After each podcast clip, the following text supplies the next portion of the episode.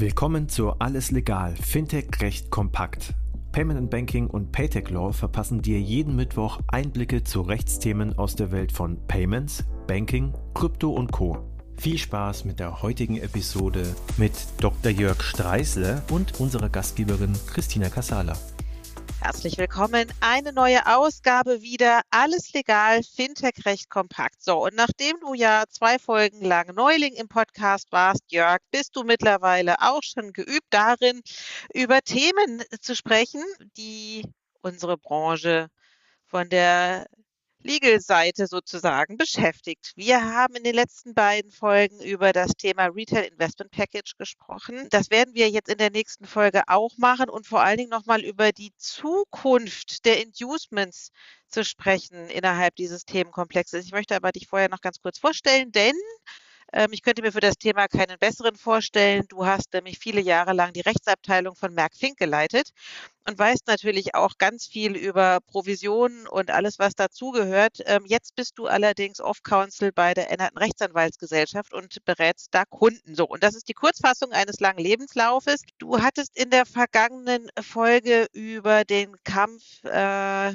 dem Interessenskonflikt der Europäischen Kommission innerhalb dieses Packages gesprochen warum äh, da niemand mehr so richtig glücklich mit war, außer die deutsche Finanzindustrie, haben wir hinlänglich besprochen. Wie geht es denn jetzt weiter? Ja, äh, grüß dich, Christina. Es freut mich, äh, heute wieder dabei sein zu dürfen. Wir hatten uns letztes Mal über das von der äh, EU-Kommission geplante generelle Zuwendungsverbot unterhalten, welches ja kurz vor Veröffentlichung des Retail Package gekippt wurde, aufgrund äh, wohl der starken Intervention, insbesondere aus Deutschland. Die Frage stellt sich, ob es das jetzt war mit den äh, Vorschlägen. Die Antwort ist ganz klar, auf keinen Fall. Die Kommission spricht in ihrem Entwurf davon, dass ein gänzliches Verbot zur jetzigen Zeit zu disruptiv gewesen wäre, den Markt also zu stark durcheinandergebracht hätte und äh, will jetzt einen stufenweisen Ansatz verfolgen, einen staged approach, wie sie das selbst in ihrer englischsprachigen Originalfassung nennt. Die Kommission geht hier jetzt etwas äh, zaghafter voran äh, und lässt sich selbst in ihrem eigenen Entwurf von dem Parlament und dem Rat den Auftrag erteilen, die Praxis der Zuwendungen nach drei Jahren zu prüfen. Und soweit sie Notwendigkeit sieht und man darf davon ausgehen, sie wird Notwendigkeit sehen, Vorschläge für eine abermalige Änderung der Richtlinie, also hier der MIFID, äh, zu formulieren und zu unterbreiten. Die Kommission lässt sich im Prinzip ausdrücklich schon den Auftrag erteilen, hier auch ein Verbot vorzubereiten. Also insofern ist dem Markt äh, dringend anzuraten, äh, sich frühzeitig mit einem Verbot von Zuwendungen anzufreunden und entsprechende Maßnahmen zu ergreifen, sei es eine Umstellung auf die Honorarberatung, sei es sonstige innovative Modelle, um eine Vergütung auch äh, so darzustellen, dass sie von den Kunden angenommen wird und akzeptiert wird. Das ist ja immer das große Problem hierbei, da gibt es auch heute schon sehr interessante Denkansätze, die sicher zukunftsträchtig sind, die aber durchaus noch äh, die eine oder andere Hürde auch aufsichtsrechtlicher äh, Art, auch zahlungsaufsichtsrechtlicher Art beinhalten.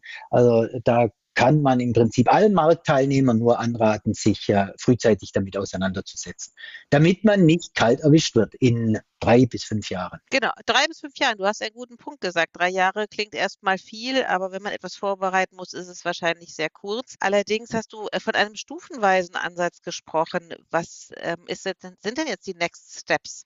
Naja, die erste Stufe wird sein, dass jetzt, wie dargestellt, die Richtlinie verabschiedet wird, dass äh, die äh, Zulässigkeit von Zuwendungen reduziert wird auf das Beratungsgeschäft und nächste, die nächste Stufe dürfte dann schon äh, das generelle, das gänzliche Verbot sein. Also inso, insofern sind es ähm, wenige Stufen, die aber sehr hoch sind. Okay, das heißt also, ähm, ich meine, die, also deutsche Finanzindustrie lebt ja tatsächlich auch pro, von der Provision. Wie, erwartest du tatsächlich, dass ähm, die Kommission in drei Jahren das gänzliche Verbot ausspricht? Wäre meine Einschätzung, ja. Also insbesondere vor dem Hintergrund, dass europäisch betrachtet nur noch in sehr wenigen Ländern und insbesondere in Deutschland äh, Zuwendungen überhaupt erlaubt sind. Andere Länder gehen da über die Regelungen der MIFID hinaus. Und man auch Tendenzen am Markt erkennen kann, dass sich die Teilnehmer darauf vorbereiten. Aber das klingt jetzt irgendwie so, naja, in drei Jahren haben wir die Verbote. Das klingt mir aber auch nach einer Menge Fallstrecke. Also die größte Schwierigkeit dürfte sein, äh, die jeweiligen Kunden kulturell darauf vorzubereiten, dass äh, für Beratungsleistungen jetzt Honorare zu bezahlen sind, sei es direkt oder zumindest ausgewiesen mittelbar, denn seien wir ehrlich, äh, diese Zuwendungen zahlt natürlich letztendlich auch äh, der Anleger äh, in Gestalt von höheren Produktkosten von den jeweiligen Emittenten. Äh, die Zuwendungen fielen ja nicht vom Himmel. Interessant. Also es wird äh, spannend sein, sozusagen, ähm, wie sich das kulturell durchsetzen wird, weil du hast es ja gesagt, die Honorarberatung in anderen Ländern schon lange gängige Praxis. Hier hat sich nie wirklich durchgesetzt, obwohl der Kunde genau weiß, dass er natürlich für nicht umsonst beraten wird. Ähm, hat sich aber hier kulturell irgendwie ein bisschen anders ausgeprägt. Also von daher wird es sicherlich auch nochmal spannend werden, welche Modelle da jetzt auch gefunden werden. Aber ohne da jetzt aus dem Nähkästchen zu plaudern, gibt es schon denkbare Modelle, die doch schon heiß diskutiert werden in der Branche? Die gibt es durchaus natürlich. Es gibt äh, etliche Marktteilnehmer, die mit einem Verbot jetzt bereits gerechnet haben und dies schon sehr weitgehende Maßnahmen ergriffen haben. Im Rahmen der Konstruktion dieser Maßnahmen taten sich wie eigentlich immer die eine oder andere Schwierigkeit auf, die es dann zu nehmen gilt. Aber auch hier sind Lösungen immer darstellbar. Also insofern bin ich äh, A davon überzeugt, dass das Verbot mittelfristig kommen wird zur Gänze und B bin ich äh, auch davon überzeugt, dass der Markt sich darauf einstellen wird. Es wird den einen oder anderen Teilnehmer geben, der nicht früh genug und nicht mit der hinreichenden Intensität das Problem angeht, der das Problem gegebenenfalls auch äh, nicht hinreichend ernst nimmt und sich dann unter der neuen Konstellation gegebenenfalls auch verabschieden muss. Das wird es geben. Die größeren und äh, professionelleren Marktteilnehmer nehmen das Problem aber ernst und gehen es auch professionell, unter anderem auch mit professioneller Unterstützung natürlich an. Na, wie in so vielen gibt es ja auch oftmals Übergangsfristen. Ist das hier in dem Fall vorgesehen? Das weiß ich noch nicht, äh, denn noch ist ja das volle Verbot nicht im Regelwerk gegossen. Das muss nicht sein, denn wie gesagt, also auf Basis äh, des jetzigen Entwurfs äh, muss äh, mit einem vollständigen Verbot gerechnet werden. Insofern kann sich der Markt äh, über die nächsten paar Jahre durchaus hinreichend mit dem Thema beschäftigen und anfreunden. Und das mag dann das Parlament und der Rat äh, bei der Verabschiedung von MIFID 4, wenn wir es dann so nennen wollen, äh, durchaus auch berücksichtigen und die Notwendigkeit für eine große Übergangsfrist äh, nicht als gegeben betrachten. Also das heißt, wer jetzt die Ärmel noch nicht hochgekrempelt hat, weil er noch nicht gemerkt hat, dass äh, die EU-Kommission da an einem Verbot bastelt. Es ist nicht vom Tisch und sie haben jetzt ein bisschen Frist bekommen, quasi drei Jahre, aber dann ist es auch wirklich State of the Art und bis dahin müssen alle ihre Hausaufgaben machen. Jörg, herzlichen Dank für diese Einschätzung. Bitte, gerne. Bis zum nächsten Mal. Das war alles legal, Fintech recht kompakt für dieses Mal.